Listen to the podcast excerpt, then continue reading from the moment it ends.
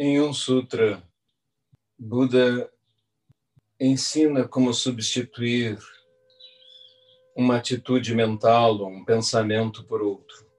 E ele usa a imagem da cavilha de madeira. É, diz que um marceneiro, quando tem uma cavilha de madeira apodrecida em uma estrutura, ele retira seus restos e coloca uma cavilha nova e a martela em cima. A martela com força até que ela ocupe todo o espaço e substitua a anterior.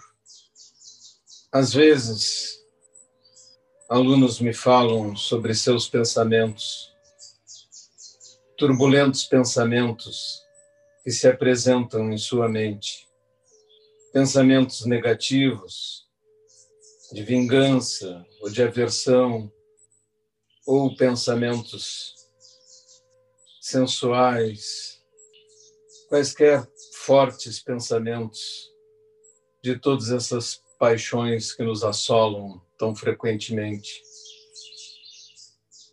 Então, eu explico que Zazen também pode ser Naraka Zazen.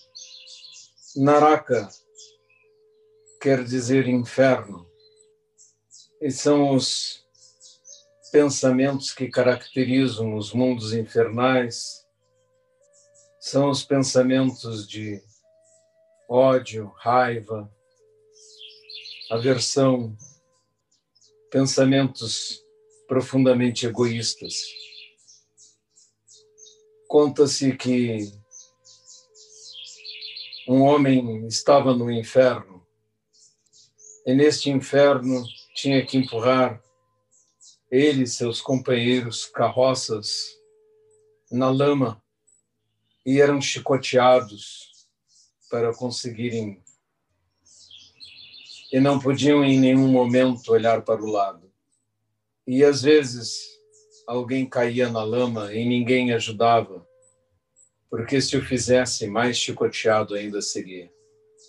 Um dia, esse homem empurrando a carroça na lama, vê seu companheiro do lado cair, e então o invade um sentimento de compaixão e, apesar dos chicotes, ele se inclina e ajuda o companheiro a levantar-se e o apoia e coloca seu braço sobre os ombros, sem importar-se com os chicotes dos feitores.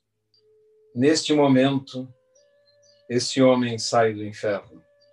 A imagem quer dizer Pensamentos os mais diversos desse tipo podem surgir em nossas mentes. Mas tanto o inferno quanto esses pensamentos que o constituem podem desaparecer se simplesmente um outro mais elevado toma o seu lugar. Assim como a imagem da cavilha de madeira no discurso de Buda. Quando sentados à frente da parede, vemos surgir nosso verdadeiro retrato, a nossa mente, aquilo que nós constituímos com nossos pensamentos. O que devemos fazer é substituir qualquer pensamento, qualquer pensamento negativo, com seu oposto, com uma nova cavilha de madeira. Se sentirmos raiva, devemos pensar numa qualidade qualquer qualidade humana, o simples fato de ser humano, daquela pessoa de quem temos raiva, e achar um sentimento de compaixão para colocar no seu lugar. Devemos sempre procurar a origem. A origem do ciúme é o desejo de posse, o desejo de controlar, de ser proprietário de outra pessoa. A mágoa provém do orgulho ferido, as fantasias de glória, de fama, honra, provém da nossa vaidade, do nosso ego inflado.